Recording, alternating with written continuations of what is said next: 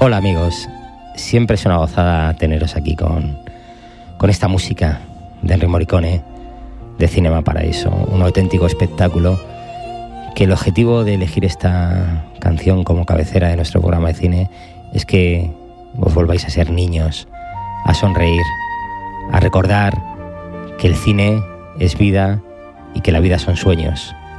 Vamos a disfrutarlo.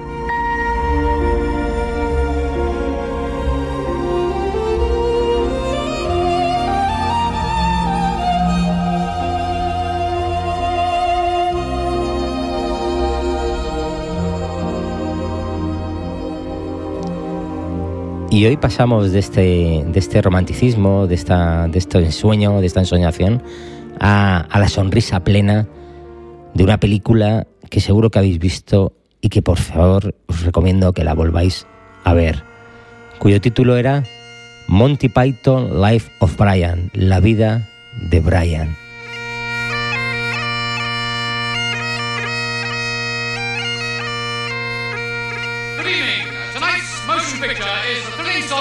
Monty Python's Life of Brian. Set in North BC, it tells the story of the life of Brian and stars 70 camels, 48 goats, 16 chickens, 12 pigs, 2 dromedaries, and of course the wacky Monty Python boys.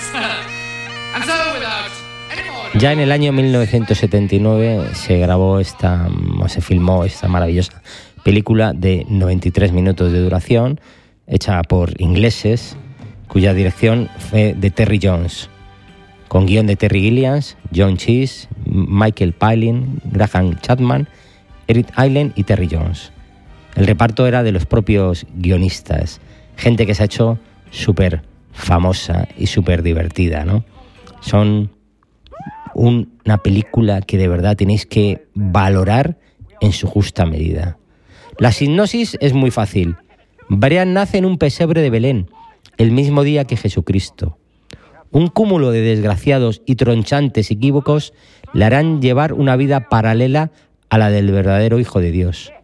Sus pocas luces y el ambiente de decadencia y caos absoluto en que se halla sumergida la Galilea de aquellos días le harán vivir en manos de su madre, de una feminista revolucionaria y del mismísimo Poncio Pilatos, su propia versión del Calvario.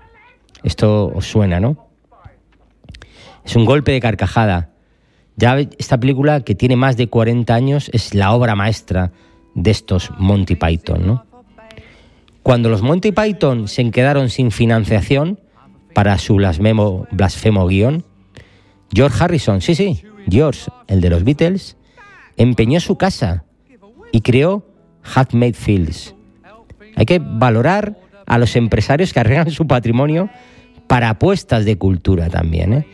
para reunir los cuatro millones necesarios para llevar ese libreto a la pantalla, como bien recoge el reciente documental de un accidente en el estudio. Lo único que quería el Beatle era ver la película. Era el precio más alto que ha pagado nunca nadie por una entrada de cine. Estos eran así de cachondos. Es uno de nosotros lo podemos definir como uno de los mayores favores a la historia de la comedia ya los créditos de apertura que habéis estado escuchando ya definen un poco cómo iba a ser esta película. Terry Gilliam creó unos elaborados créditos animados que destruían los templos romanos mientras presentaban a los principales nombres de la producción, los Monty Python. Un imaginario visual que tiene su continuidad en el póster y en una de esas pocas ocasiones en que unos créditos son de los mejores momentos y partes de una gran película. Y eso que no tenían mucho que presentar. Ellos solo hacían casi 40 papeles distintos en la película.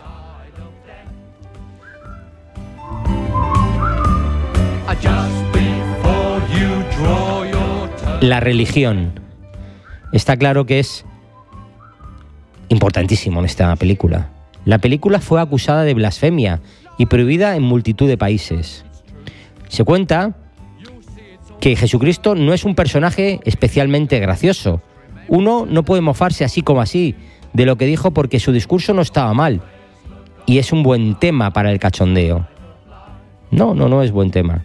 Fue entonces cuando a alguien se le ocurrió la historia del personaje paralelo a quien se le confunde con el Mesías Y eso fue la chispa que les faltó a los Monty Python. Así nace O'Brien, el hombre con una vida paralela a Jesús, cuya aventura contra los romanos se convirtió en un verdadero taquillazo mundial. Allí donde permitían que se exhibiese, la prohibición creó un efecto rebote. Por ejemplo, un ejemplo divertido, tras prohibirse en Noruega, triunfó en Suecia con este eslogan, la película que han prohibido los noruegos, que se fastidien esos romanos. Digo, censores.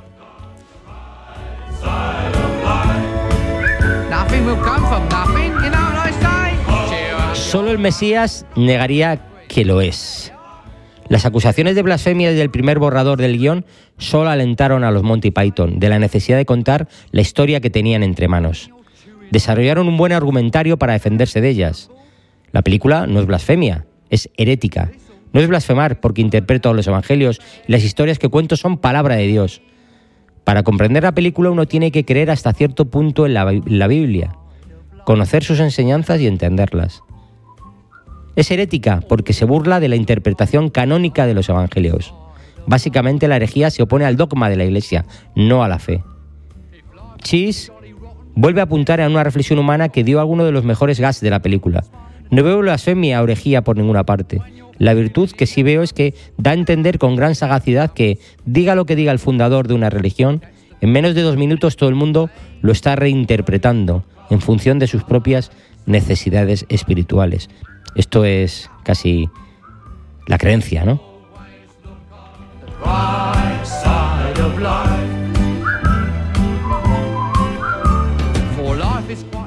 El Frente Popular de Judea versus el Frente Judaico Popular. Que esto está en plena autoridad ahora con la guerra, por desgracia. Es así, ¿no? Otra muestra más de que los Python se burlaban de, de lo humano y no de los dioses es nuestro admirado Frente Popular de Judea, no confundir nunca con Frente Judaico Popular. Sus eternos debates, sus contradicciones y su dialéctica eran la contraparte perfecta a la civilización clásica en la que se ambientaba esta película. El choque de esta especie de izquierdistas pasados de vueltas en época de crucifixión daba momentos desternillantes. Además de la risa, su sed de competir por el poder, sus medidas absurdas, su ocultado egoísmo y egocentrismo y su pérdida de contacto con la realidad nos recuerdan mucho la política actual y sobre todo en España. Eso sí, todo nuestro apoyo a que Loreta tenga derecho a parir, ya lo veréis en la película.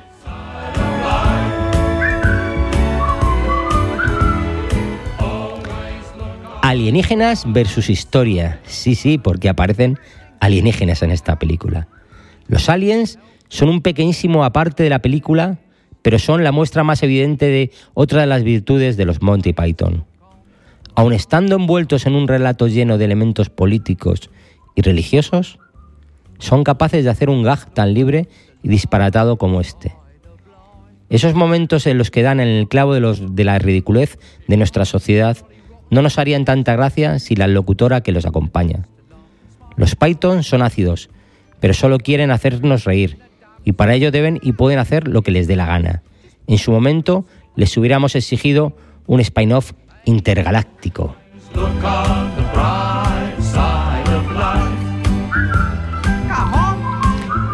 Pijus Magnificus. Este es un grandísimo personaje que nos hará la pasión de reírnos. Si hay una broma repetida una y otra vez de la película es la de Poncio Pilatos y su dificultad para pronunciar la R. El gran protagonista es Michael Palin, actor que no, que no avisó a los extras de lo que iba a pasar. Solo les permitió que permanecieran serios ante lo que ocurriese. Cuando les reta a no reírse hasta que reinvientan oyendo la historia de su amigo Pijus Magnificus. Los pobres no consiguen aguantarse de risa, pero esto fue una risa de verdad y no era para menos. A veces lo más simple suma. Pasamos siempre a que siempre se mira el lado más brillante de la vida.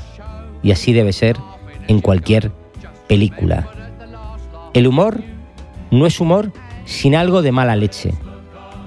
Tampoco lo es si no tiene una mirada luminosa ante la vida. En el final de la película, los Monty Python demuestran cómo aunar las dos cosas para coronar su obra maestra. Mientras Eric Light despide la película con la pegadiza, y la estamos escuchando, Always Look on the Bright Side of Life, se oyen frases de los actores que interpelan al público. En ellas hablan sobre la propia película, el precio de la entrada y se acaban hablando de un tal Bernie.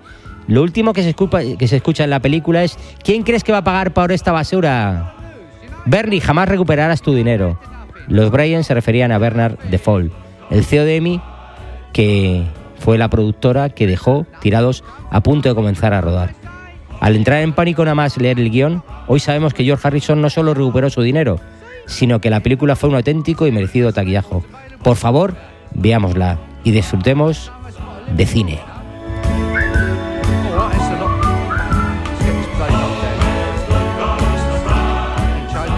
Chicos, la semana siguiente os traeré otro peliculón para que disfrutéis al máximo. Esto es de cine y esto es para vosotros. Jolly.